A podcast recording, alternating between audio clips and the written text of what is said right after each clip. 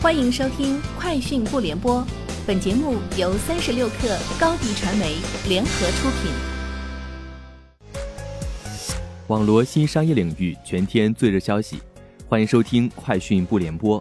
今天是二零二一年九月八号。A 股三大指数收盘悉数下跌，沪指跌百分之零点零四，深成指跌百分之零点一，创业板指跌百分之零点九七。工程机械、白酒板块跌幅居前，元宇宙概念、游戏板块领涨，昆仑万维涨近百分之十六，三七互娱涨近百分之九，歌尔股份尾盘拉升涨停，报五十二点二五元每股，创历史新高，北向资金净流出超十六亿元。近日，由长虹联合清华大学、电子科技大学、京东等承建的工业互联网创新发展工程。四川电子信息产业集聚区工业互联网平台试验测试项目完成建设，并正式通过专家工作组验收。据悉，该项目总投资一点一四亿元，是四川首个在国家工信部获批建设的电子信息工业互联网平台。目前，平台已服务企业用户七点九万家，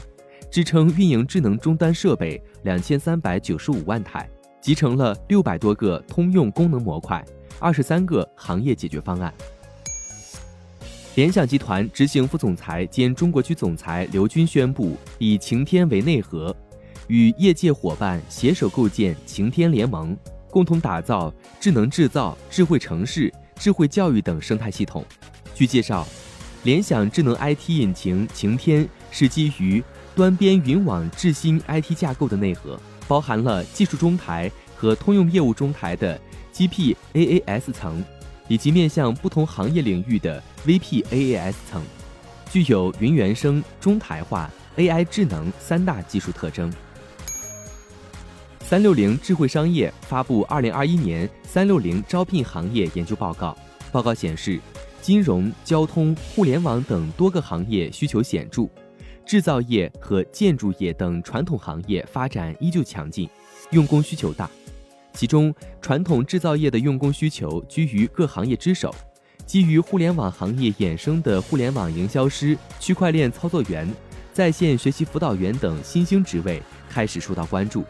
与个人爱好强绑定的电竞编辑、宠物上门喂食、潮玩收藏家、带货主播。以及收纳师等新兴职业成为 Z 世代热门选择。永辉超市 CEO 李松峰发布全员内部信，宣布将对公司组织架构进行升级，向更扁平、更灵活、更年轻的方向变革。同时，李松峰在全员信中明确了永辉接下来的目标和战略定位：一个以生鲜为基础、以客户为中心的全渠道数字化零售平台。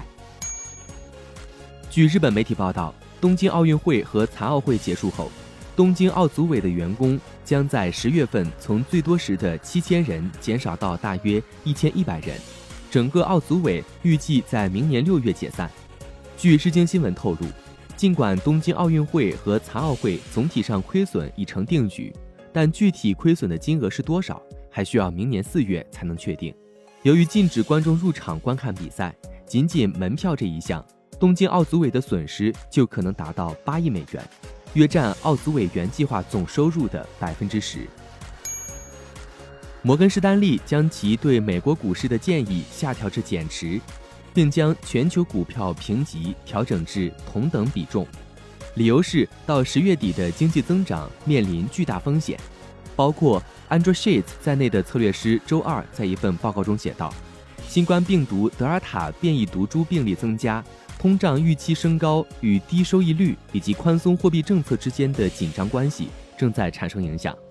摩根士丹利表示，在全球配置中，更看好欧洲和日本的股票。以上就是今天节目的全部内容，明天见。高迪传媒为广大企业提供新媒体短视频代运营服务，商务合作请关注微信公众号“高迪传媒”。